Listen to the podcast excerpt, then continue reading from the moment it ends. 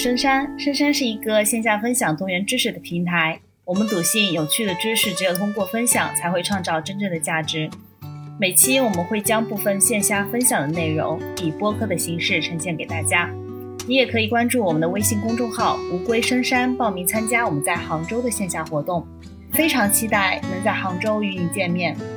本期播客是小邱分享他喜欢的骑行运动。也可以叫做自行车旅行。小邱从运动心理学、身边骑友的故事以及自己切身的感悟，给我们分享了这项运动以及它存在的一些风险。呃，马上秋天又要到了，现在疫情又开始反复严重起来，加强身体锻炼、亲近大自然，非常有利于我们强健体魄、抵御病魔。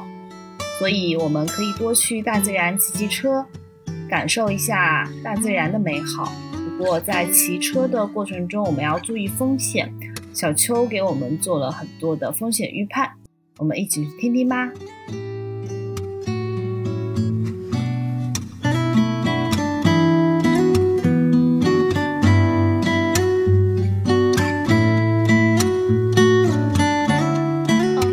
深山的新老朋友们，大家好。其实我也是一个深山的新朋友，这是我第三次来参加深山的活动。然后因为五月份的时候，大家可能都听说过甘肃白银市发生了个越野赛安全事故，那场赛事带走了二十一位，其实是顶级的越野参参赛选手的生命。然后一时间就是给我们体育圈带来了很大的打击。然后我跟季哥在平时在聊天的时候就聊起来风险管理这个话题，所以他就鼓励我来做一做一个这样的分享。而我本人呢也有八年将近八年的自行车旅游经历，我用自行车旅游的方式去过了全嗯全国十八个省份，嗯，所以我将结合自行车旅游和它的风险管理做一个啊这样的分享。在正式的分享风险自行车旅游风险管理之前，我想先给大家简单的介绍一下自行车旅游是什么。嗯，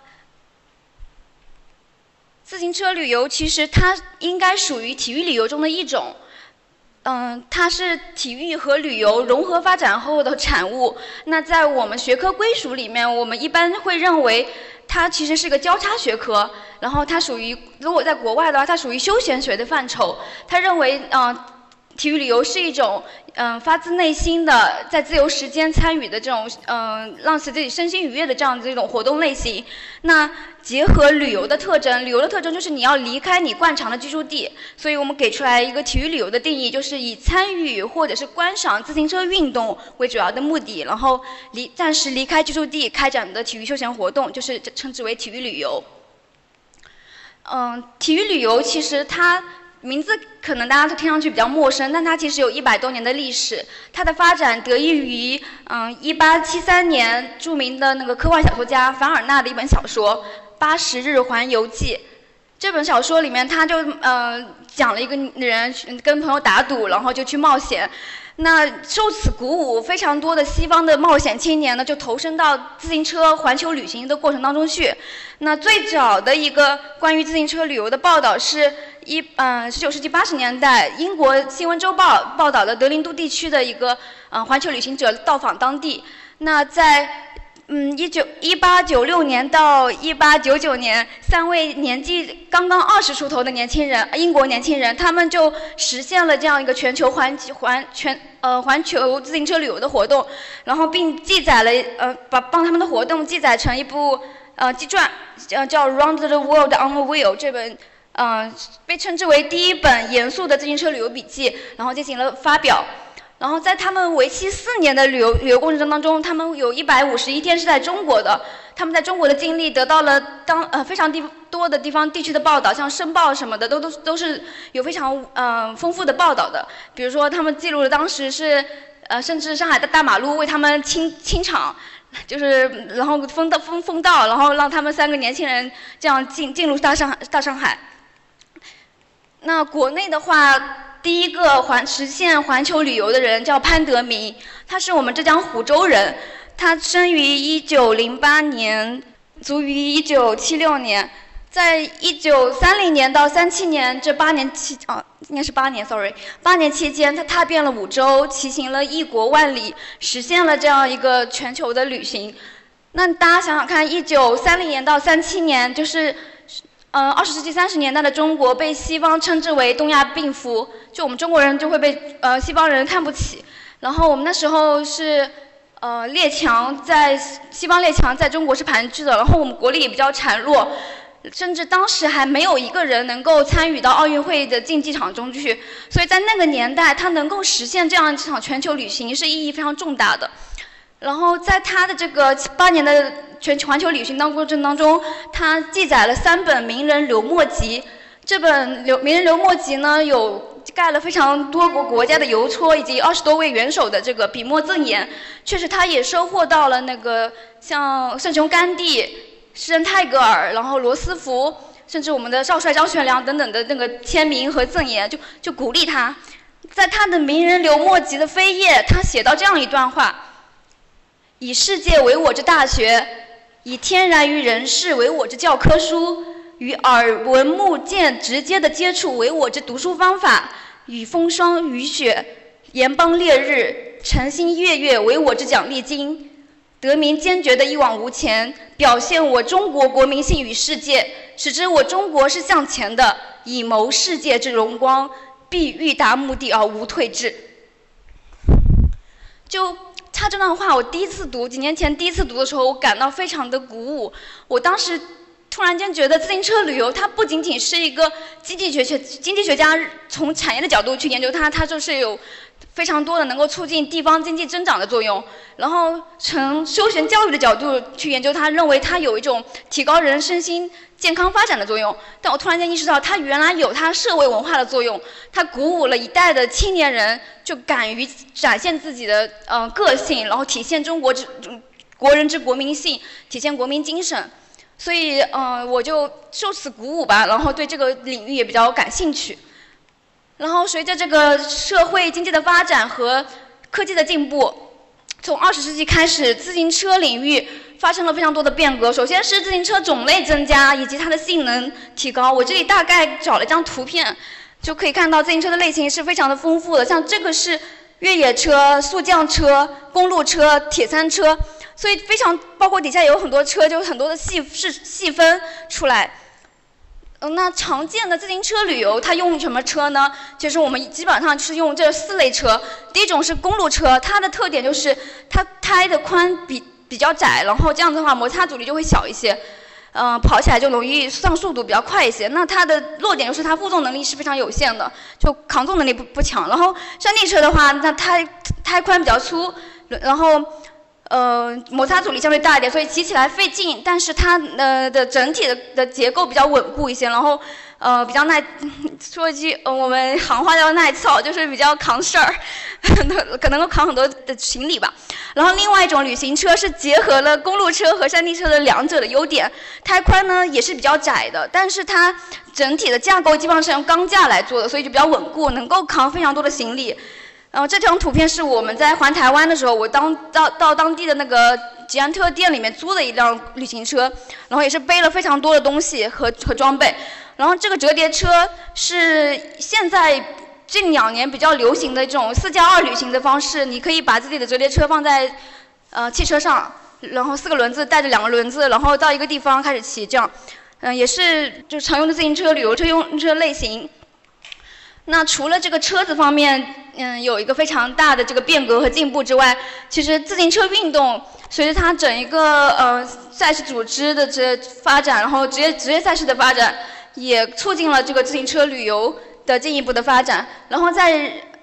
旅游方面呢，其实是有闲人群逐渐的增加，就是有钱有钱有时间的人，就是有些阶层大幅的增加，以及基础设施的进步。嗯，联合国鼓励这种可持续的旅游发展，所以极大的促进了那个自行车旅游的发展。那在全球范围内，自行车旅游发展的比较好的地方还是欧洲。欧洲的话，他们的呃欧洲自行车联合会有个数据说，他们四十二个国家已经建立了，就四十二个国家一共建立了九万公里的这个自行车旅游骑行网络。那这个网络呢，每年吸引二十三亿。人次参与到这个活动当中去，然后创造了四百四十亿，就是三千五百万亿的，呃，三千五百亿人民币的这个经济价值，所以它却是非有非常具有这个产业的价值的。所以很多研究都会从这个角度去切入，去谈自行车旅游的价值。那，嗯，在回到国内，嗯，其实是从两二十一世纪才开始。逐渐的有这个自行车旅游的风气，就是普通老百姓开始接触到自行车旅游。那是什么契机呢？是从二零零二年开始，环青海湖国际自行车赛的举办，让越来越多的人认识到了自行车旅游和自行车运动以及和自行车旅游。然后很多的地方就是逐渐开始建立这个自行车俱乐部、自行车协会，然后这些协会和俱乐部就举办了非常丰富多彩的这个自行车旅游活动。那。具体的有哪些活动呢？其实是分这三类，嗯，按照这个是否有第三方组织，就赛事方组织，所以分为有赛事旅游。然后按照你参与的时间长短呢，又有短途旅游和长途旅游这两种。下面我就讲分开来简单的介绍一下这三种旅游活动。首先第一类是赛事旅游，根据我们前面的定义，你观看赛事或者是你参与赛事都属于这个自行车旅游活动。所以，嗯，第一类观赏型赛事。这一类赛事的话，其实还要说产业化做的比较好的，也是属于欧洲。欧洲他们有非常著名的三大环赛和五大古典赛。三大环赛是指环法、环意、环西班牙、环意大利和环西班牙这三个大环大大环赛，他们的持续时间是比较长的。然后五大古典赛的话，就是指嗯米兰圣雷诺，然后烈日，然后巴黎鲁贝等等的这个嗯单日的嗯长距离的这种赛事。每年这些赛事都会吸引欧洲很多国家的参与，呃，自行车运动爱好者前去观赏。这里我也准备了一个小视频，来给大家嗯介绍一下环法到底是怎么样一个情况。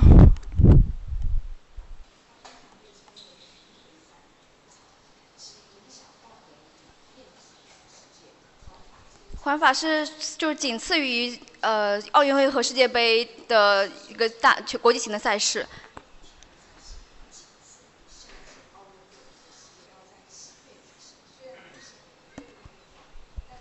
就在正式的车队进来之前，会有这些巡游车，就是，嗯，相当于一个嘉年华的形式。然后各个车队以就以及主办方他们的他们的赞助商就会把这个象征着龙玉山的这些这这些车先开过来，然后给观众们撒放小礼物。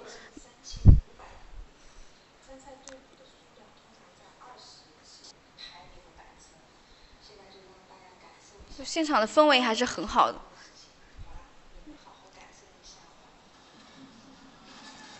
然后在像这种平路赛段的话，其实观众们能看到车手的的时间就几秒，观他们车手平路赛段的速度应该在五十左右，就五十公里每小时，所以就几秒钟就看上那个汽车开过去也就看不到了。然后所以一般的观众会集中在这种爬坡路段，在山顶上这种路段的话，车手的速度应该在二十左右，所以你就可以比较长时间内看到这个运动员在场上竞技。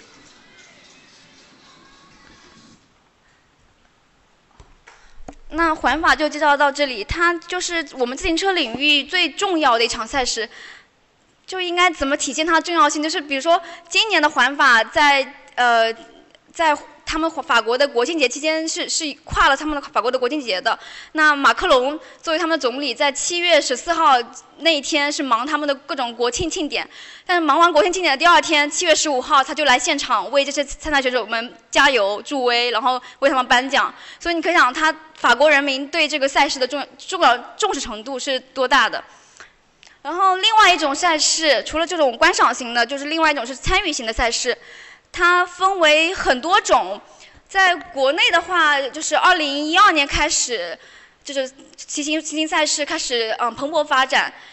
就我主要概括了不完全的有呃呃我不完全的概括的话有这么几种类型，一种是骑游的，就是参与者不是以竞速为主要，不是以这种获得比赛成绩为主要目的，而是为了观光为主要目的的这种赛事，比如说环浙骑游赛事。就像我们浙江省交通厅他们举办的赛事，会给参与者非常好的运动体验。他们沿沿途都是封道的，然后会跟地方的这个旅游局或旅游部门合作，说给一些参赛选手一些免费的景点的票啊，这样子。所以这这这是一类赛事。第二种是竞速的，这种赛事的话，就是偏呃运动成绩的这一帮人会呃会去参加。像它有非常严格的关门时间，比如说一百五十公里六小时，如果你骑不到，你就被关门了，那这个场赛事你就没有成绩，也没有奖牌。就嗯，这种赛事的话，比较典型的就是广州的一个家公司朗图公司，他们举办的叫奇闯天路。那这个赛事就是呃在我们圈子里面被称之为非常严苛的赛事，基本上只完赛率只有百分之三十到五十这样子的。然后另外一种是挑战赛，挑战赛是指它的距离呃非常的长，一般会四百公里打起。像这个马自骑就是我们国内自自创的马拉松自行车赛事，它都是以马拉松的倍数呃马拉松里程的倍数作为这个自行车赛事的里程数。比如说，因为一场马拉松是四十四十二点一九五公里，那它的那个自行车赛事的长度就是四百二十一公里，或者是十五个马拉松六百三十三公里，或者是。二十个马拉松，一一千二百六十六公里，这样子的长距离的挑战赛事，就分为这么几种。那另外，就是刚刚说的是赛事的这个骑游，然后另外的短途骑游当中，呃，我这里给出来几个案例。第一个案例是，呃，我自己去那个长乐林场，当就是早上去骑，然后中午那边吃吃自己背包里带的的一些一些干粮，然后野炊，然后回来以后当天回来。然后第二个赛事是第二个图片是我昨天。跟朋友去安顶山，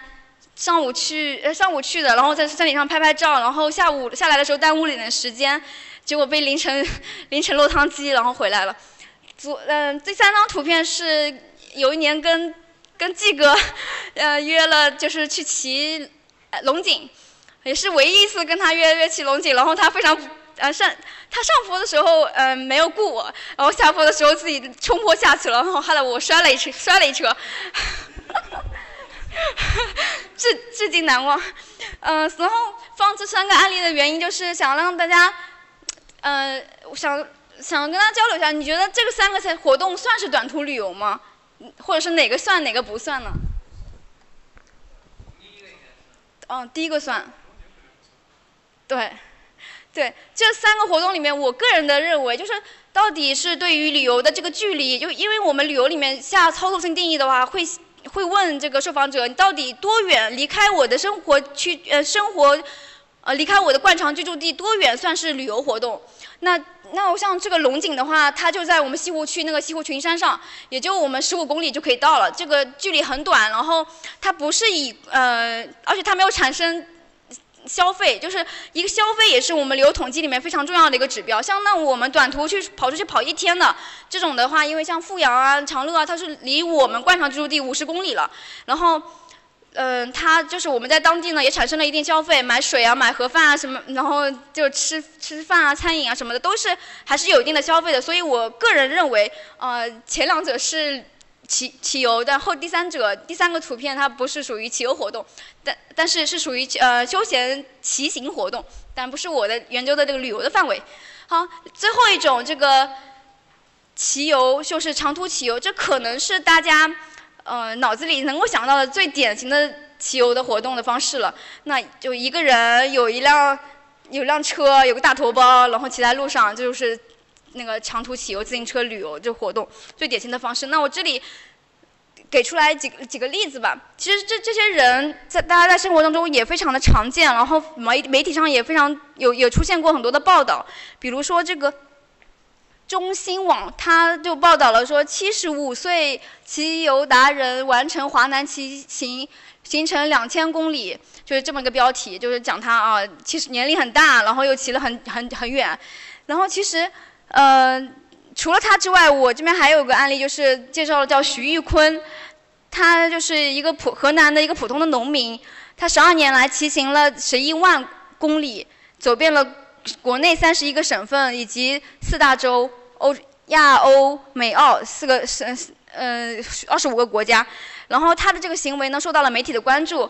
在阿雅所主持的一档节目叫《奇遇人生》里面，他和 Angelababy 就两个人跟着这位老人去体验了一下自行车旅游活动。嗯，我这里也找了一段他他这个这个老人家的视频，来感受一下这位农民的魅力。我叫徐玉坤，七十一周岁，住河南省南阳市。我从二零零七年开始，到二零一六年，十年之间，走完全中国的三十三省。和世界、亚洲、欧洲、澳洲三大洲的二十三个国家，行程十万公里，留下上万张照片个上千个印章。我从上万张照片里边挑出来最精彩的、典型的，做成一个展品。所以在那个时候展览呢，人们突然发现我的展览这么鼓舞。就是很多人感动了，说实在，有些人掉泪了，就他们感到我我不知道他们想的什么。他说太冲击了，就说昨天吧，我在上海，旅行家和探险家的一个峰会在上海举行，他们就发给我一个最佳环球旅行成就奖奖杯，这是昨天拿到手的。我五岁丧母。另外，十三岁呀，我的父亲双目失明。那个如果没有我照顾我父亲呢，我们父亲一天都活不了。所以啊，我就从八岁上学。我原来有很好的梦想，要好好上学。但是到上五年级的时候，父亲双目失明，上不成了，就辍学了。所以只好留家务农。在整个务农过程中，我也很努力呀。那本来照顾父亲，呃，走不了是应该的，所以，呃，我在生产劳动劳动中啊，科学种田、养老撒种，我是行家里手，就是养牛养羊啊，我是样样精通，就是在那个呃整个过去生产队的男女比赛，就是采插秧比赛，我总是第一名，在那样艰苦的劳动中，第一。我时刻没忘记学习文化，这个在我们那个年代出去工作不难呐，同志们，有很多机会不能出去，有父亲，所以就就在农村扎根了吧。在这个艰苦的劳动中啊，呃，一是我爱学习，二是我产生一种梦想，就是有朝一日骑自行车啊，走完全中国。这个梦想啊，从小到到老啊，一直就就这样想，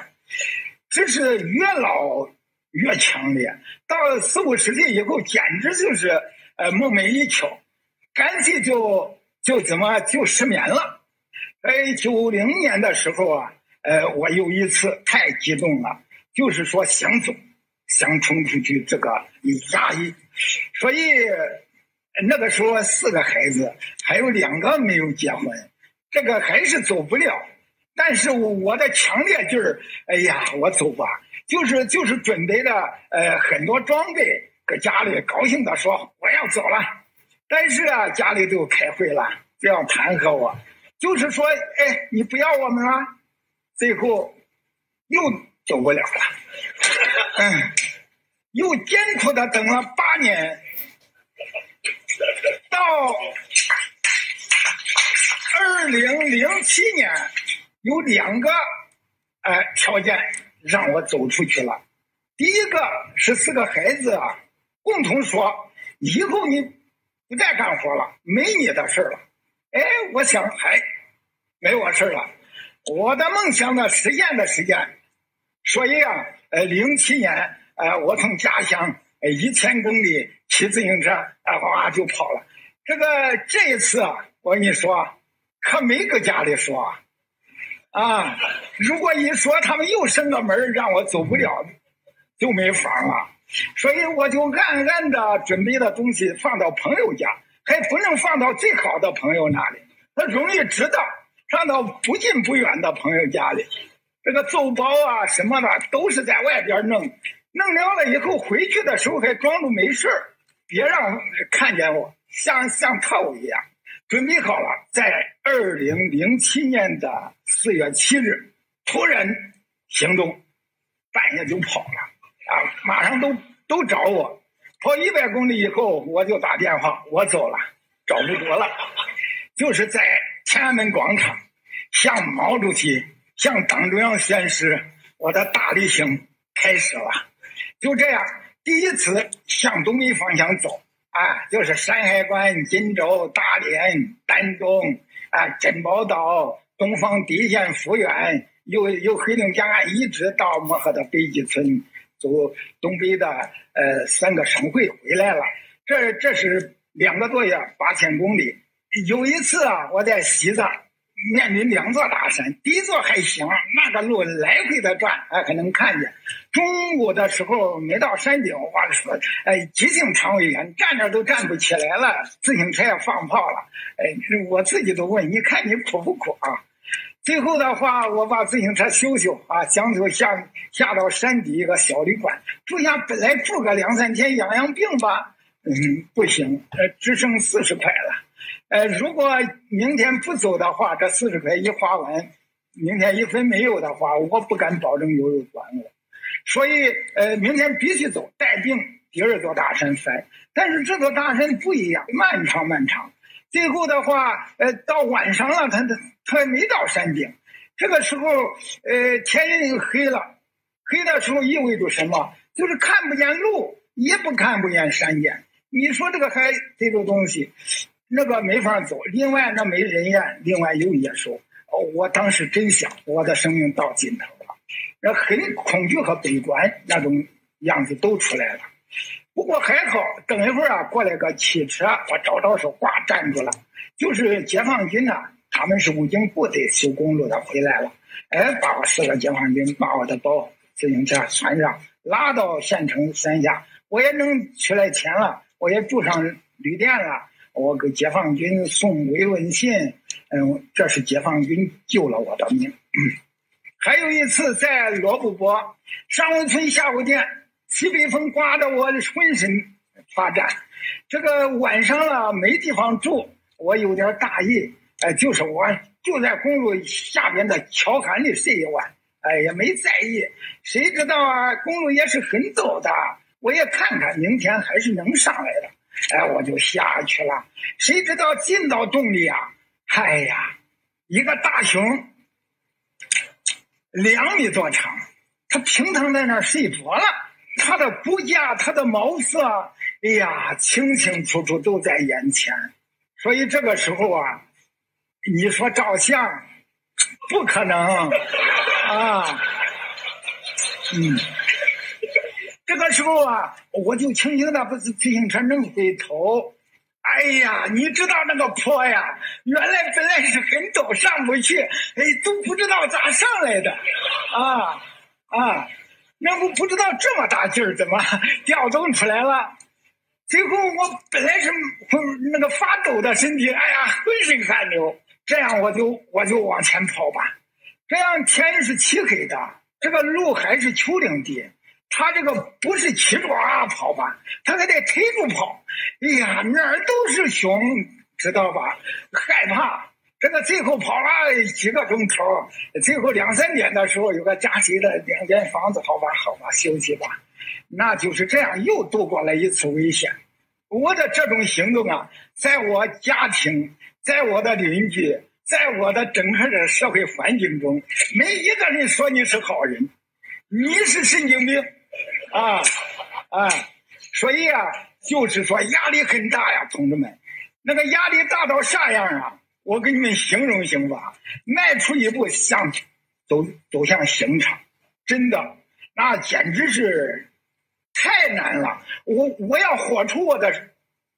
我自己的生命和精彩啊！我我我为什么要听你们的啊？呃，走完全国以后，总想走走世界啊。最后，我从这个南阳四千公里，哎，骑着一步都不能坐车。我跟你讲，不能坐车。你如果坐车骗自己，你整个就完了，你知道吧？你人要骗自己，就完了。啊，呃，再一个说，我一六年的十月在澳大利亚，而且走在那一千公里无人区的公路上。本来每天一百公里吧，一千公里也得十来天呢。所以我到四五天的时候啊，我的吃的全完了，没有了，没有了。你说咋整啊？又没人呀。这个袋鼠对我来讲，我捉住它是不可能的，但是还行。那个它总是到公路边去吃青草，因为公路边公路工人会把那个老草啊用机器弄掉。哎，小草就发出来了。他们到夜里啊，都过来吃，成群。这个时候过来个汽车，几亮的灯一照啊，他们四散逃跑，有的迷了，撞汽车上撞死了。这个时候啊，呃，路边总是有撞死的袋鼠。呃，例如三百米啊，就会有一个。只是有的呀，呃，成了干尸，有的还有白骨，但是也有早几天的已经膨胀发发臭了。呃，也有昨天晚上撞死的，那个血还在流。这样我就把它捞到森林里，吊树上剥一剥，这个呃，能拿下它的后臀和和大腿，有四块好肉，能弄二十多斤。这样的话，哎，我架住锅煮一煮，啊，煮一煮，哎，这样就吃两天啊，就放兜里。这个说一些痛苦的事儿。呃，我想说点喜欢的事儿。呃，在外边呢，也也有大库，还有大库，还有大洛呀。就是例如说啊，在这个马来西亚吉隆坡，吉隆坡那个城市它是丘陵，呃，也有小山，它的路和是斜的，乱转，所以所以这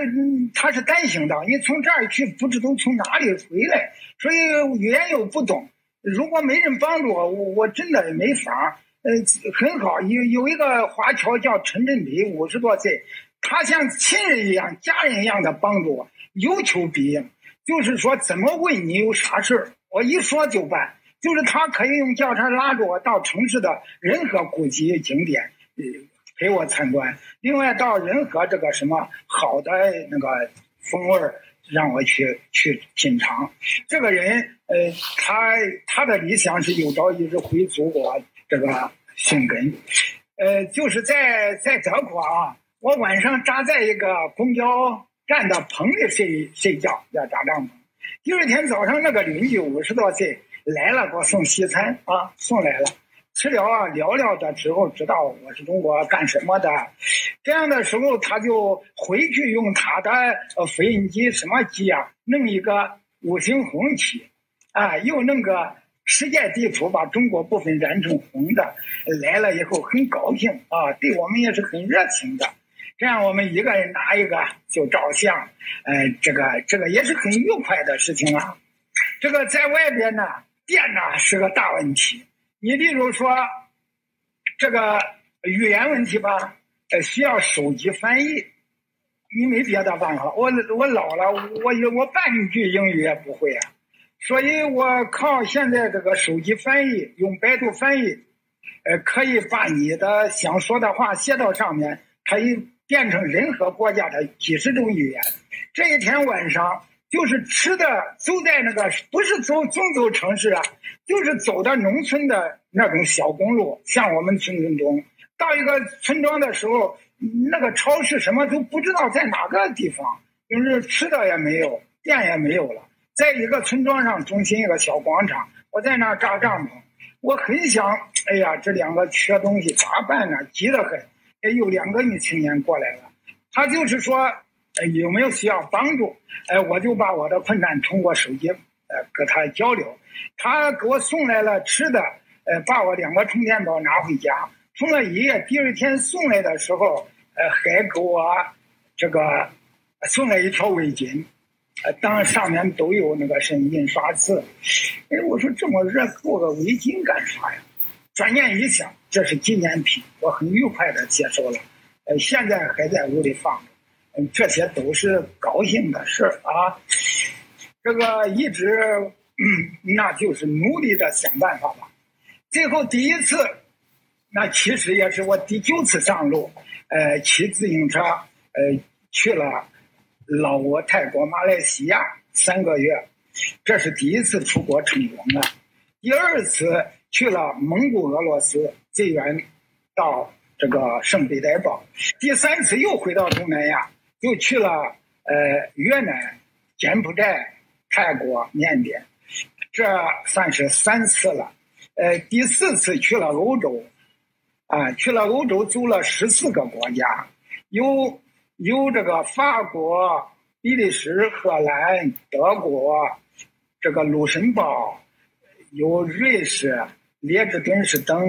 奥地利，呃，斯洛伐克，呃，匈牙利，呃，有圣马力诺，呃，有意大利梵蒂冈。这十四个，这是一次完整的三个月。另外加俄罗斯的话，我欧洲走了十五个国家，这是第十二次了。第十三次我就去了，是一六年的事去了澳大利亚，也是三个月。三个月是最高签证期，我就捡这个最高的吧。这个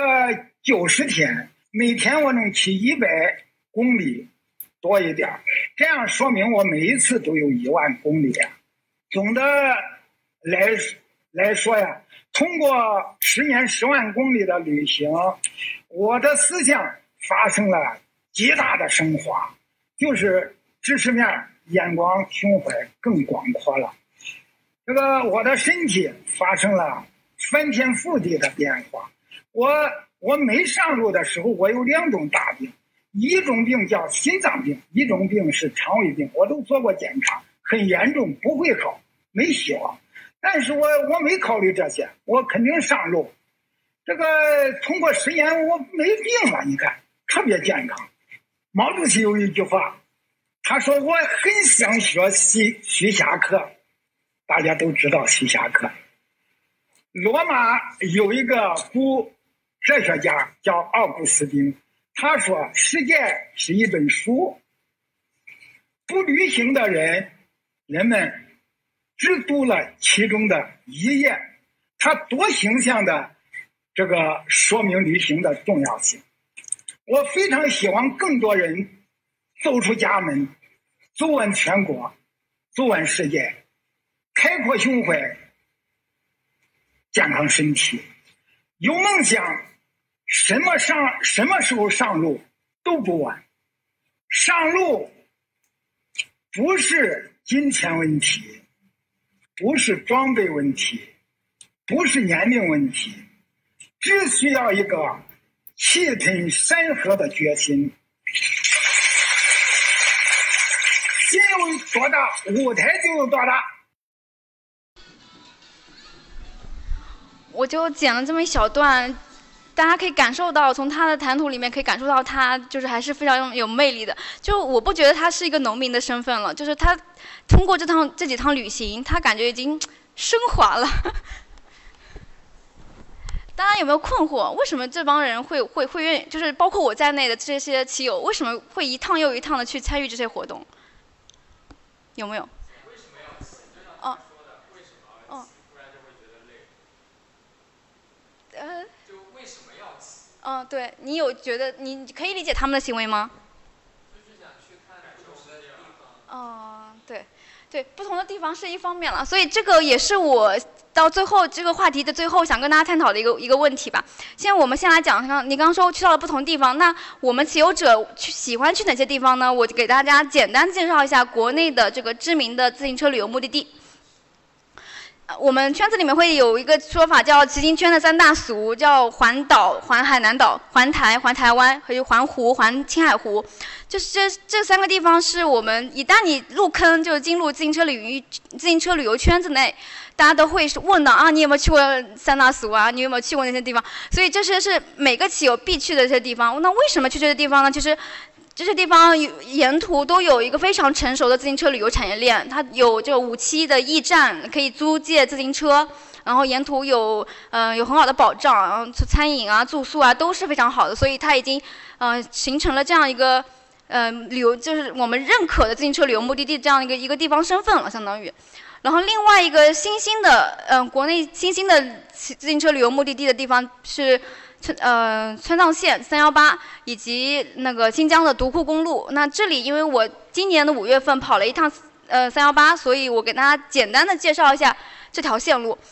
嗯，这条线路我啊这张照片就是我我们骑了第十八天的一个晚第十八天晚上八点到达布达拉宫前面拍的下的照片。嗯，这趟旅行其实我个人的感受，其实川藏线真的是国内就就是心里的 number one 的一条线路。它沿途的风景是非常的美丽和独特的吧，就是被称被称之为中国最美的景观大道，名副其实。然后第二点就是你沿途可以感受到非常丰富的藏民的文化、藏族的文化以及就是当地的民俗的这个体验。然后你你也可以，嗯。可以跟他们就是非常直接的交流，理解一下那个藏族藏族人民是怎么样生活的。第三点，它其实是非常具有挑战性的。这条路线它大概就是这么个情况：从这边成都往往这边往西走，翻过十两千一百公里，翻过十四座的大山，然后总累计的爬升是两万八千两百米，所以它非非常具有挑战性的。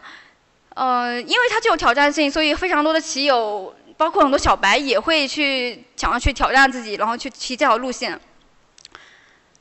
嗯，我在骑行的过程当中，其实呃，就就是看着照片，大家也可以想象，就是其实非常艰难的。因为当你在皮路骑的时候，你你没什么感觉，然后车子也不重，但是你背着那个大驼包，然后一直要翻过那么多山，然后就下来，然后继续翻，继续翻。那种心里的煎熬是非常，呃，心里是非常煎熬的，然后也历经了自己非常多的感受吧。然后我我就有我回来以后，就有很多朋友问我，你觉得川藏线有意义吗？就不停的问我这个话题，然后被很多朋友问，然后也包括前面那个农民徐玉坤，他为什么去，他为什么能够一次一次的去，嗯，不同的地方去骑游，就他的意义在哪里呢？有，这是我心里的一个困惑，也是出于这个困惑的。嗯，对于这个困惑的好奇，我提出来我的博士论文的研究，就是自行车旅游者行为形成机制。然后在这里，很抱歉，今天我还不能够给出一个回答，因为我论文还没做完。然后，然后我就是给我用借鉴了别人的一个理论，叫 Em Emily Smith，他是那个斯坦福大学胡胡夫研究所的一位工作人员，他的呃一个研究叫 Four Pillars of Meaning Life，就是生活的意义是什么。然后用他的这个理论，我来解释一下我骑行的意义是什么。第一点是 belongings，就是我们在骑行的过程当中，我不是一个人去骑行，我是一群人。然后我们穿着共同的衣服，我们有形成嗯，有一种身份认同感嘛。然后穿着有一彼有彼此共同认共共同的爱好，然后然后认为能够理解对方的行为，然后一起去骑行。当我们遇到困难的时候。我们的骑友会毫不犹豫地伸出援助之手来帮助我们。像这张图就是我我骑行我队友他爆胎了，然后另外河南的，哎呀。另外的河南的，就是其实也是路上陌生的队友，他他发现了他在后面骑，发现了我们队我们的队友车子漏漏气了，就提醒我们。然后当我们停下来修车的时候，他们也故意停下来看需不需要我们需不需要什么帮助，因为可能胎那么补胎片啊、内胎啊会不足啊情况，那对方有他们都他们都不会犹豫，就肯定会直接给到我们这样。所以我就觉得，嗯，真的骑球骑行的这帮人，他们是非常的温暖的，他们就是比较热情，也也比较向善这样。所以我在这个群体当中找到了我的归属感，所以我认可这个活动。第二个，嗯，就是要点就是 purpose，就目标。就我们在骑行的过程当中，尤其是长途的旅游，我们今天到哪儿，明天到哪儿，第几天最终到哪儿，就是是有个非常明确的规划的。那我我们最终这样一步步实现自己的目标，然后达到一个最终的一个终有象征意义的终点，像布达拉宫就是一个非常有象征意义的终点。然后我们就觉得啊，非常有成成就感，就一步步实现了自己的目标。那我这里举到一个例子，就是折嗯，就是我川藏线的第三天，就可能回到这张图里面会更直观一点。川藏线的第三天，我们从泸定县这个点一直爬到折多山，就是我们遇到的第一座大山，西出往西面骑的第一座大山，然后下来到新都桥，这是我们第三天的计划。然后在这天当中。嗯，我们一出发，我们在头天订住宿的时候，我们那个新都桥的老板就跟我们说，嗯，你们不可能到的，你们这个距离爬升太多了，八十公里的爬升。然后，然后我们出发以后碰到那个骑扎双的骑友了，他们就说，哦，你们能到，他们就请；我们能到，他们就请客，就是在川藏线，在那个布达拉宫那个在拉萨请请我们吃饭，相当于觉得不可，我们不可能做到。然后，然后我们到康定市，就是已经。骑了一半了，到康定市的时候，那个交警就跟我们，我们跟交警那个问路嘛，因为两条路，不知道哪个方向出出去车子更少了，就跟他们问路，他们就说你们今天到不了，到不了你们的目的地的。然后最惨的是，我们那个八十公里已经爬掉四十公里了，然后路上路上遇到一个骑摩托车的骑友，摩摩托车的摩友吧，他他们就说你们赶紧歇下吧，别往前了。然后因为我们是第一次翻这种四千米以上的高山，我们不相信我们做不到，因为我们早上六点钟就辛辛苦苦的出发了。嗯，也也是非常坚定的，能够能够说能能够达成这一天的目标吧。它它的那个难度就是一直往上，就是八十公里的上坡，然后最后下四四十公里的下坡。它的难度其实相当于一个环法的赛段，就是一个职业的运动员一天的运动量。所以，呃，但是我们因为就是有点自负吧，就就那么就那么坚决的往前走。但是我这他们都不停的跟我们说我们做不到，然后我内心就非常的焦虑，就是那种。被被怀疑，然后又要不断的他人的怀疑和自我的肯定，在不断的博弈的样这样的一个过程，然后我就呃嗯，当当我当我们到达那个四千一百公里、四千一百米的海拔的时候，我们的骑友出现了高反的反应，然后他也骑不动了，就是只就只能就是我们以每每小时五公里的这种速度在前进，然后因为那时候刚好是五一节的期间，车子也非常多，我们骑速非常慢的时候。当嗯边边上的这个汽车非常多的时候，其实是非常危险的，我们很容易跟他有有刮擦、有碰撞的情况，所以那时候我我们的担心、焦虑是非常的就就是煎熬吧，就是那内心内心就充满了焦虑。然后等到我们最终在晚上的，这是晚上七点钟拍的，七点钟终于到了那个西出者多这个地标，就是山顶的时候，我们就释然了，就觉得这一天我们打败了所有人对我们的否定。然后终于实现了这一天的目标，然后到真的到了到达住宿的地方，因为下坡开始下坡以后又开始下雨，然后我们也不敢完全的放坡下来，就慢慢捏着刹车慢慢下来，到到最后的这个四十公里也走了三个小时，所以到达目的地的时候已经晚上十点了。但是我们还是觉得啊很有成就感，这就是第二个 purpose 目标带给我的，觉得自行车旅游的。一个非常重要的意义吧。第三点，transcendence，就是这个概念有点难理解。我把它的英文解释放在这里。我个人的理解就是它超越了我平平常生活中的体验。就为什么愿意去嗯参与自行车旅游，就是因为我平时嗯有三有好几个方面的原因吧。第一个就是平时我们生活在城市里面，我们没有办法亲近自然，我们没有办法真切的感受到时间和存在。就是当我在骑行过程当中，我们要。会碰到风霜雨雪、烈日、寒风等等的情况。那这些在这种这种时机后呢，我们就是感觉我们在跟大自然非常亲近的在对话。然后有一次我记得我们在爬一座山的时候，太阳就从烤完了左脸开始烤右脸，就觉得哇，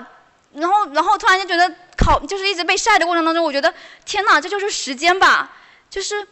你在城市里，你觉得时间就是手机屏幕上不断变化的数值，但是你在大自然当中，你是你非常亲切的这种接触感的，感受到这个大自然和时间的存在，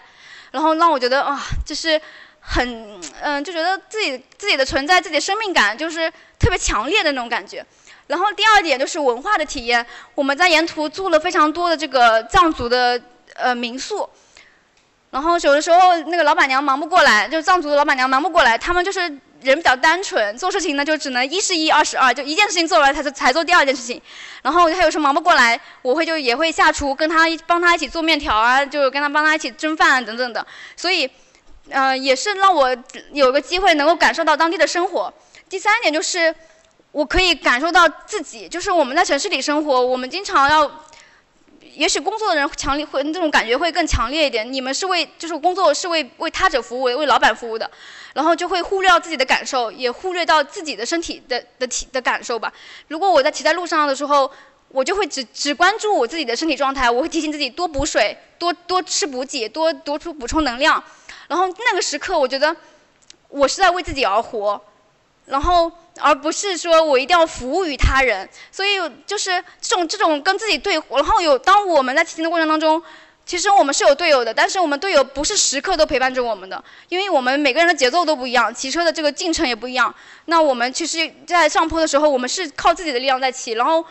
当你一个人在骑的时候，你你真真切切的感到了这个孤独，但是不嗯，就是那种那种你可以进入一种冥想的状态，跟自己对话，觉得呃，你想一些想一个想一件你平时在你生活当中觉得很复杂，但是你又没时间去想的问题。然后，甚至你会跟过去的自己共情。就我有一次骑到很难的过程当中，我就我就想到我小时候去去跑长跑，嗯，然后爸妈都鼓励我，但是我特别不愿意骑，不愿意去去去跑长跑。然后我就想说，这一刻的困难跟我那一刻的困难产生了共情，我就突然间理解了我小时候为什么不愿意去跑长跑。哦，现在，而我现在还愿意去参与到这个活动当中去，就是让我觉得，嗯。这个跟自己的对话是那非常重要的一个时刻吧，所以就是这个 transcendence 第二第三点带给我的感受。第四点就是 storytelling，就是讲述，这跟那个社会学当中的拟剧论，嗯，戈夫曼的拟剧论提出来说，人每个人其实都是需要舞台，都需要讲述的，跟这个观点是相相同的。就是我们骑行的过程当中，很多骑友都会把自己呃的今天的把把自己骑行的照片啊，或者说都骑了多少里程啊等等的故事给他讲出来。这种讲述呢，嗯，其实是建嗯成为了一种嗯个体的这种象征象征性行为的这种内容吧。然后嗯让参与让别的让他人觉得啊这个行为是有意义的。所以这个讲述也构成了我们整一个行为的意义之网的重要的内容。那应该如何获得自行车旅游体验呢？就前面我讲，就我个人觉得它是个非常有意义的活动。那应该怎样去获得自行车旅游体验呢？有没有朋友觉有想法？就是上上周我们吃饭的时候，那个不看书的森林老师，他说提到了实践是最高效的学习方法。然后我觉得这句话原本的最初的这个话肯定。不是三林老师最初说，但我非常认同这个观点，因为每一次我出发的时候，我都跟我因为我家人们也不是那么支持，然后我就用这句话来堵爸妈的嘴，我说读万卷书也要行万里路，所以嗯，他们勉强能够嗯支持我，我去参与这这些活动当中去，所以。但是同时，我也在这些活动当中去收呃收获到了，确实收获到了非常多的知识点吧。比如说，我知道经幡它有五种颜色，然后它的颜色排序是固定的，从嗯上面的呃蓝天白云，就是蓝色、白色、呃红色、绿色和黄色的排都代表了特定的含义。然后比如说大大小小城市都会看到这个。叫立马滚球这个地标的标志，它其实是我们国家旅游的标旅游的旅游的标志。然后它是出自于这个甘肃博物馆的马踏飞燕的这样一个古董，嗯，这种国家宝藏就是这样一个藏品吧。然后这些知识点，如果我在平时如果我没有去参与这个活动，我就不会知道。所以就是它确实也丰富了我的知识面吧。然后第三个点，我就提想提一个项彪先生，他是著名的人类学。学教授他提出来要把自己作为方法，嗯，当我从事这个自行车旅游研究的时候，我就特别迫切的希望我真的能够懂这对这些人群，然后我也是把自己作为方法，不断的去参与到这些实践过程当中去。好，以上就是我所有的对于关于自行车旅游的介绍，有点杂。听到这里，大家有没有觉得还挺酷的？好，那就是确实我也觉得就很酷，谢谢。然后，但是也很有风险性吧？就我就 sounds cool but risky。那怎么样？它就是我为什么觉得它有风险性呢？是二十一，就是一八年的时候，我身边有陆陆续续就有很多朋友摔车，呃，然后也有因为摔得特别严重了，然后被家里人把车子卖了，然后就退出这个圈子了，这种情况。然后大伤小伤，我自己在这近八年的骑行过程当中，也其实有也有多非常多的伤，有很多小的疤。呃，但我们还是会参与。那参与的原因就是可能前面的跟前面的意义相关。但是我更更觉醒的一点是，我觉得我们应该去控制这个风险，把这个风险降到最低化，然后然后能够科学的、健康的参与到这项活动中去。那我在一八年就做了一个这样的研究，呃，自行车旅游风险管理，嗯，一个实证研究。那风险管理是管理学当中一个非常重要的内容，它是指个人或组织为降低损失程度、保障目标的实现，对损失概率及其后果进行识别、评估和控制的过程。那从这个概念当中，我们就可以知道，风险管理它包含了风险识别、风险评估、风险控制这三个重要的那内容。那首先我要解决的自行车旅游风险管理的第一步就是识别出有哪些风险。嗯，那我找到了一个理论依依据，就是指导我去找这些风险的方法，就是他认为这个奶酪模型，就是曼彻斯特大学的一个 Luson 教授，他指出来，其实风险就藏在我们嗯事件的不同的层面，每个层面就像一片奶酪一样，然后小的风险点呢，就像奶酪中的漏洞。当这些漏洞排列成一条直线，那些事故嗯那危险就穿过了这个直线事故通道，然后造成了损失。所以我我的研究，我第一就是首先要找出来不同层面中不安全行为、不安全前行为前提、不安全监督以及组织影响，它到底存这些层面存在哪一些嗯骑行的风险。所以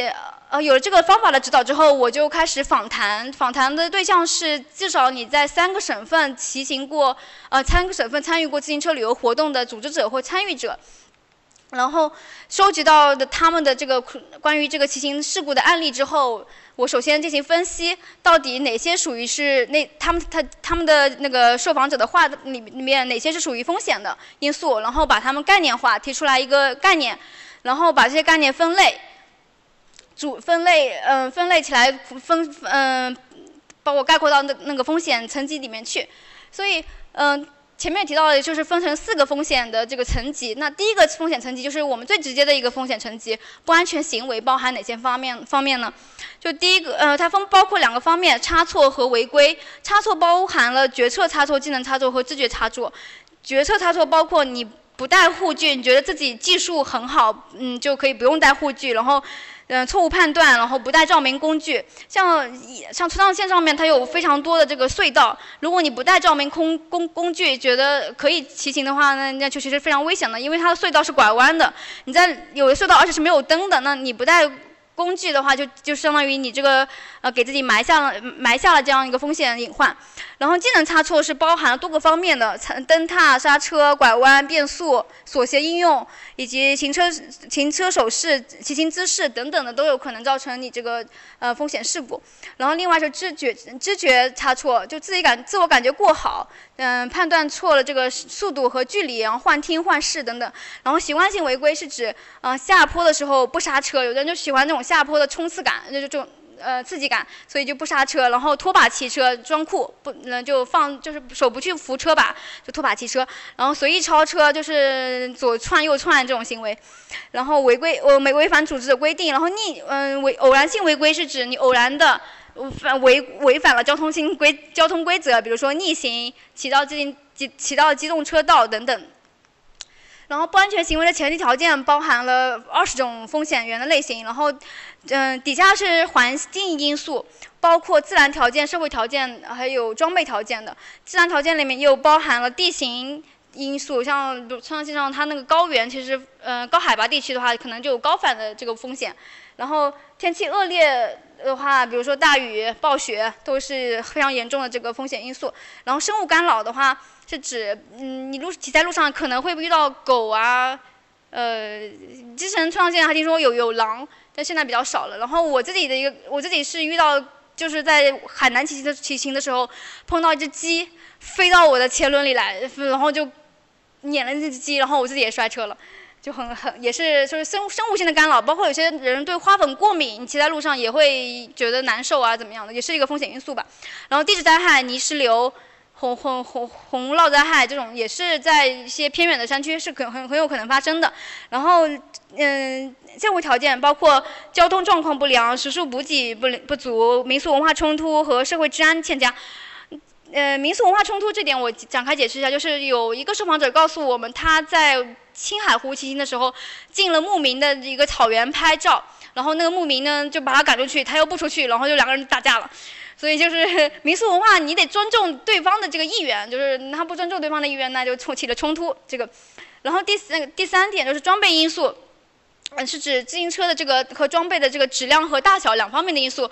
嗯，质量的话大家很好理解，如果车子坏了或者是有问题，有可能其实其实就是散架了或怎么样，都是非常危险的事情。然后另外大小的话，其实因为我们长距离骑行的话，往往一骑就是骑一天。那你这种长时间在自自行车上面，你的这个呃大小如果不合适的话，会造成你的运动损伤，对你的关节，嗯，甚至臀部都会有有一定的影响。然后，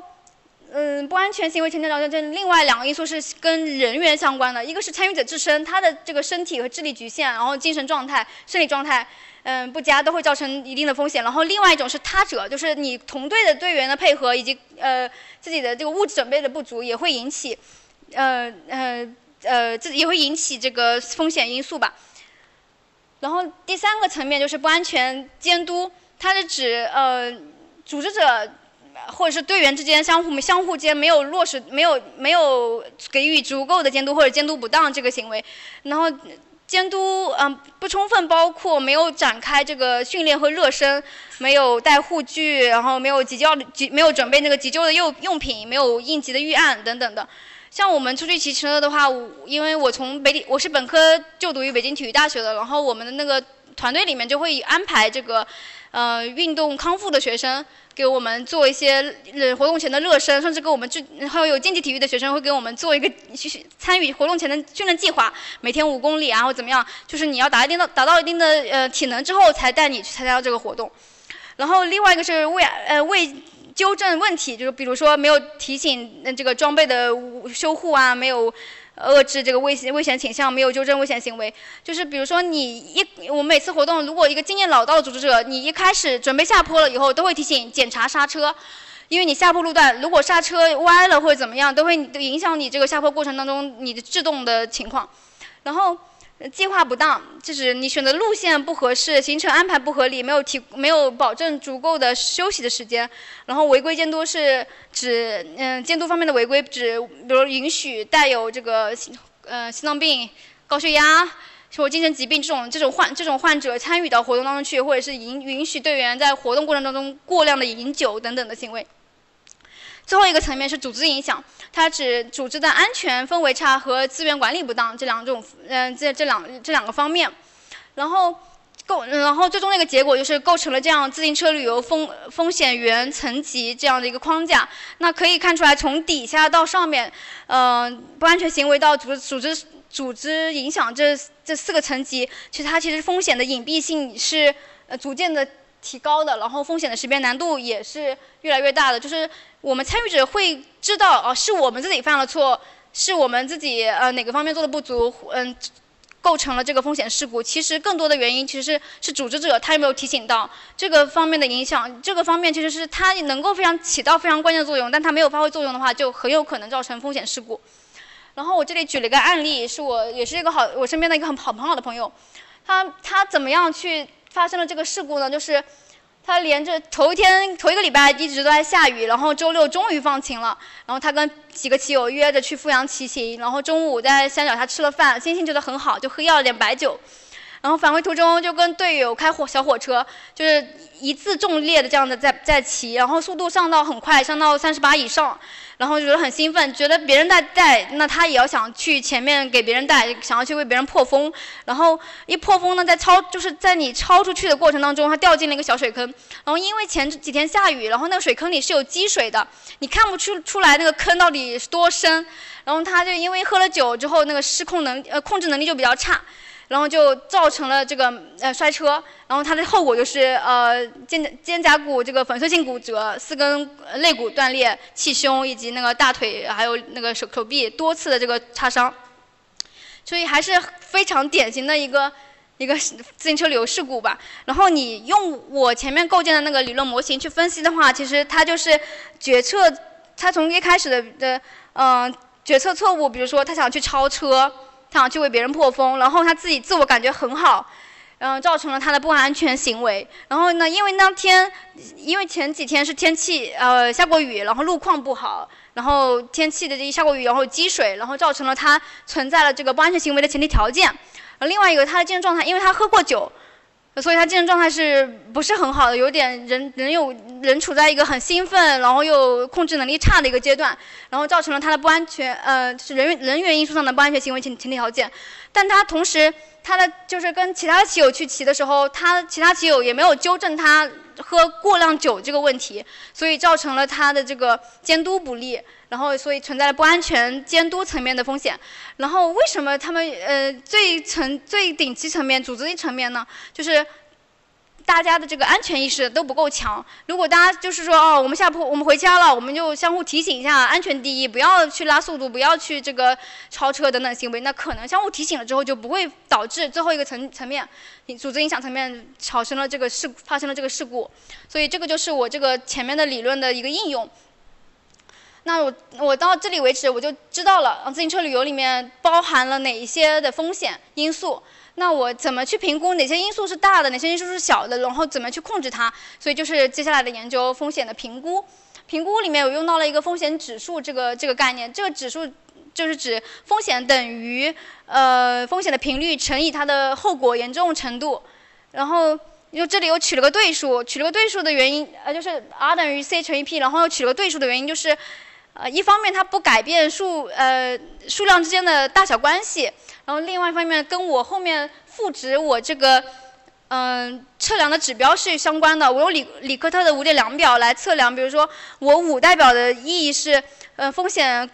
嗯，经常导致事故的发生。然后一代表这个风险几乎不可能造成造造成我的事故。然后，然后也是另外的，嗯，风险的损伤程度层面也一到五赋予它不同的这个后果的严重程度。然后让受访者大批量的受访者去填这个问卷。然后我评估的对象，我在准备这个研究的时候，我发现其实不同的路线，它的这个风险的的的风险性是不同的。比如说我去去去龙井，或者去川藏线，那肯定是两种完全不同的这个，会面临完全不同的这个自然条件的状况，以及呃参与者要准备的状况也是不同的。所以它应该有个特定的对象去评估这个风险的大小。所以我选择环青海湖和环海南岛这两条线路去评估。那环海南岛的话，它就是可以地图上可以看出来，它有非常三条非常成熟的线路，东线、中线和和西线。然后环青海湖的话，就一圈三百六十公里，就是一一个嗯环线的这样的一个线路。呃，我通过回收嗯就发放了四百份问卷，然后有效问卷就三百二十份，然后呃各青海湖一百五十六，环海南一百六十四。然后这份问卷统计出来的结果是，环青海湖的风险发生的这个频率呢。略小于环海南岛，但是它的后果呢略高于环青海湖。那总体而言，风险值环青海湖大于环海南岛。这个后来我得到这个结果之后，我也开始反思实情况是不是这样子的。然后我觉得是的，因为你看看看环青海湖，它的海拔平均在三千左右。如果你一旦发生事故，有很多骑行者在呃骑着骑着就觉得有高反的反应。或者是说，呃，你沿它它沿途的那个保障的措施，它沿途大的城市比较比较少的，然后医疗设备啊什么的都比不上海南，所以你整体来说，嗯，这条路线的风险会高于这个呃呃，青海湖会高于这个海南岛。嗯，举几个小例子来说，就是在不安全行为层面，我的那个两条路路线的它它的差别在。呃，一个是知觉错误，比如说环青海湖，因为这个西部地区啊，它那个路非常的宽阔，风景也很好，你人在骑在那个路上就感觉体验感很好，你会不自觉的去想着拖把骑车，哇，就是那种超，就是，然后我是想着超车啊，然后这种行为发生，所以你知觉错误的这个频率是会高一些。然后它的风险值也会大一些。那相对而言，那个环海南岛，你是在骑在国道上、乡道上、省道上，你这种路线你不会去拖把，因为你知道随时就可能冒出来一个车，所以这个方面的风险因素就会小一些。然后在来技能差速上面，嗯，因为我青海湖是相对来说就是都是西部大大直路，平也比较平。平缓的，然后路也比较宽广，视线也比较好，所以我的技能方面对我的技能要求其实是不高的。但是你骑海南岛的时候，你是在复杂的那个乡道上、省道上或者国道上，你你如果你控车能力不好，或者是说它甚至有些路段是起伏的，在海南岛的话，就然后如果你控制能力差的话，也有可能就造成了这个摔车的行为。然后我记得我们当年去环海南岛，所有的女生都摔了。呃，我我我摔车是因为被边上有，因为后面有来了一辆国道上面来后面来了辆大车，然后我在那个靠近马路外面的在骑行，然后我边上有姑娘在跟我聊天，然后我为了给她腾出一点地方，我知道后面大车来了，因为她在哔哔哔在逼我们，然后我们就我就那个给她让地儿，然后我自己冲到那个沟里去了，呃，这就是就是技能，就是确实我那会儿才一七年的时候吧，我自己技能不到位，然后导导致了我那那次的摔车，自己没有控制住车。然后再举个例子，就是，呃，一个很明显的，在那个不安全行为前提前提条件里面，参与者的生理状态对，嗯，对这两个线路的风险的影响是非常不同的。在环青海湖的时候，嗯，生理状态不佳的这个风险源达到了零点九，呃，零点九二四，然后生理状态不佳的这个风险源在海南岛里面才零点七八二。然后明显高于，明显呃明显是环青海湖更高一些，因为青海湖它呃骑行的过程当中，很多同我很多的朋友都会遇到高反的这个问题，高原反应的问题，我自己也是，就骑出去。第一天早上开始骑，然后骑着骑着就开始吐了，因为那就是不适应那个那个海越来越骑越缺越缺氧的那个状态，所以你生理的感受是明显非常非常明显的。那海南岛就没有这个问题，所以就是生理状态不佳造成了这个风险源的巨大差异。那我前面就知道了啊，各个线路它的不风险源，它的风险源是不同，呃风险值是不同的。那怎么样去控制呢？我这里用到了一个风险矩阵的一个理论，就是把不同的风险源。嗯，放在这个频呃后果和频率的散嗯散点图之中进行呃测量出不同风险源，它属于呃一它属于哪哪一种类型的风险源？就是按照这个，如果我频风筝风险频率这个事情很容易发生，这个事情后果很严重。那我这个这个我就应该把这个风险给规避掉，我就不做这个行为。比如说，我知道这个大雪天骑车，嗯，会容易打滑，会容易摔车，那后果也非常严重。那我雪天就不去骑车，就规避掉这个风险。那另外一种风险承担，就是说这个平这个事情很很很可能发生，但是它后果严重也后果也没有那么严重，那我就接受它，控制它就可以了。然后当这个频率很小。但是后果很严重，比如说我发生交通事故，这个概率是相对来说比较小的，但是它后果严，后果往往是比较严重的，可能一撞就死人了这样子。那我我如何来控制它呢？我就把风险转移出去，我与那个参与，我与那个购买保险，或者说与参与主持方签订的合同等等的行为，把我这个自己要承担的风险降到最低。然后另外一种频率小、后果程度也小的风险源，那我就呃没办法，就只能接受它，然后。呃，降低就是通过采取一定的措施，把风险降到最低就可以了。因为这种活动，户外活动，它不可能把所有的风险都消失，都什么，都都清零掉。因为你往往很多参与者也是为了追求刺激、追求体验，呃，风险才参与到这个自行车旅游活动当中去的。所以风险呢，你也不可能说把它完全的降到那个原点零点。然后根据上面的这个理理论方法，我就把这个不同的。前面提到的二十六类风险原因素放到这样一个风险矩阵矩阵当中去，然后知道啊这个不同的点代表什么意思。那针对不同的点，我采取一定的风险措施管控措施。那第一个风管控措施是风险规避，这个就前面提到了，针对风险频率很大、后果也非常严重的风险源，然后我就放弃掉放弃掉这些行为。那比如说违规，就是习惯性违规，我拖把，嗯。什么下下下坡下坡不不捏刹车这种这种行为，然后违违规监督，比如像带这种患心脏病的、高血压的这种骑友上上路，其实也是对自己和对那个那个有这个疾病的患者的同学呃患者的人，都会造成非常高的这个风险隐患，所以这一类风险就是应该应该去规避它。嗯，那具体的针对的性的措施是指什么呢？就是戴头盔。我们呃在关于一个自行车运动的风险研究里面就提出来，戴头盔能够降低百分之七十到八十的死亡率，所以就是头盔是非常重要的保护工具。所以无论如何，你你为了呃你的安全，就是你骑车出出门一定要戴头盔，然后遵守交通规则，不逆行，不骑到机动车道，不闯红灯，啊不拖把，不随意推不随意超车，不要自我感觉过好，然后不要迷路，不要幻听。就我们有同学跟我们有骑友跟他说，跟他往左走，他。他知道往左走，但他明明就就是往右走了，就是有点有点迷糊。然后就是保证睡眠，保证保证足够的休息，不要过于疲劳，然后不要过于兴奋。然后这些啊高血压、心脏病的这些患者就严禁他们参加这一类活动。第二个就是风险转移，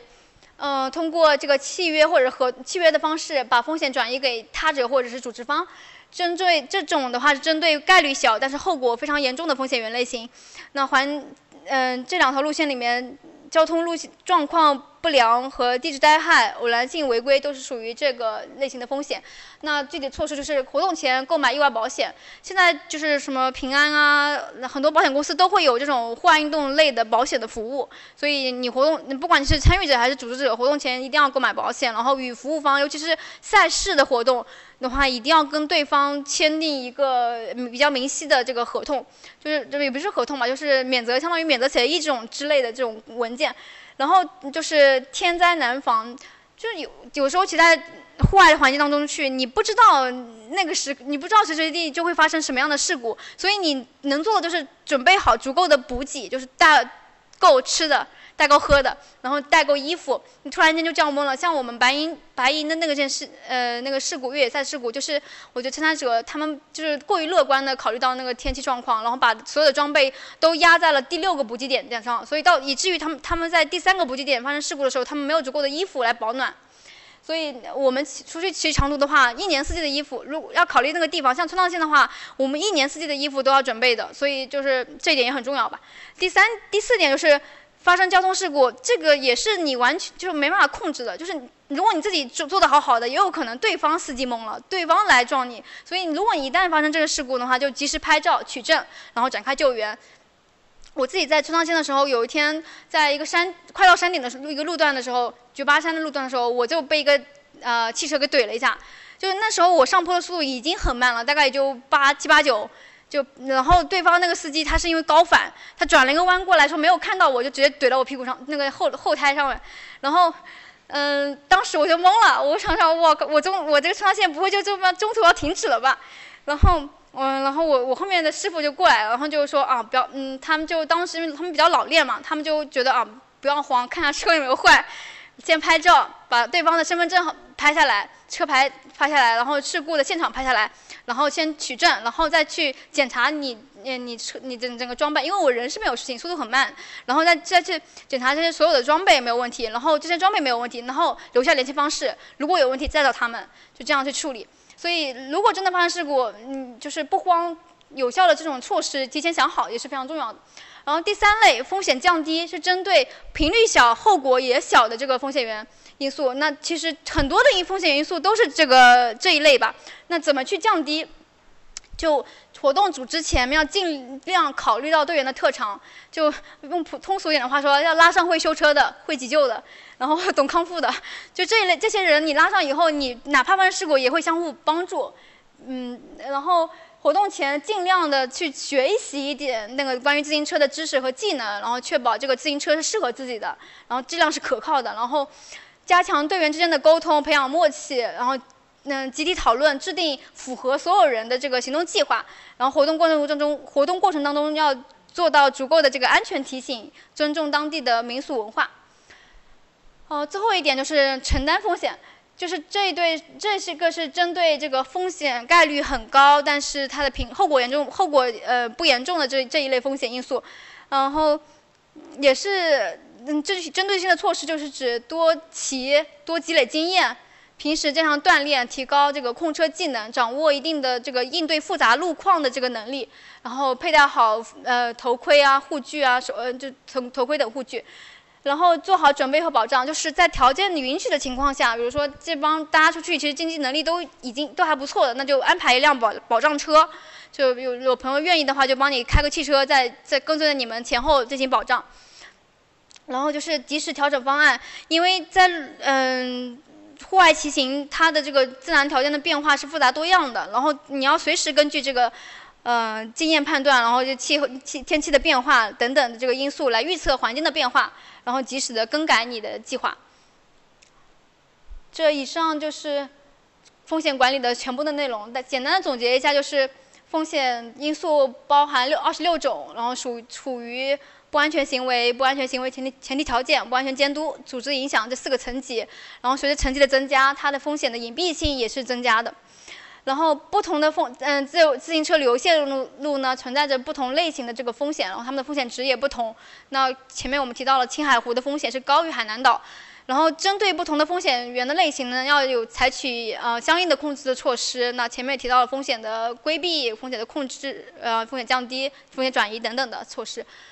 嗯，最后最后就做一个推荐吧，简单的推荐，就关于如果你们对自行车感兴趣的话，可以去读读看这本书。这本书是我在一八呃一八年出版的，然后一九年读了的，就呃还不错，能够比较全面的介绍这个自行车运动的发展以及它对于欧洲整个整个城市整个城市文化的影响的一本书。然后那关于自行车运动，如果你觉得也比较感兴趣的话，可以去看一下这部电影，叫《破风》，是那个彭于晏和。窦骁还有王珞丹他们，欧阳娜娜他们演的，然后这部电影呢，就是比较真实的展现了自行车运动的一个精神，嗯，然后最后自行车旅游活动，如果有朋友感兴趣想去试试的话，我的方法就是，啊，just do it。就是如果你愿意去的话，就做好准备，然后咨询、收集够、收集够足够的信息，然后搭叫上伙伴一起去尝试一下，你也许就打开了一个新世界。谢谢。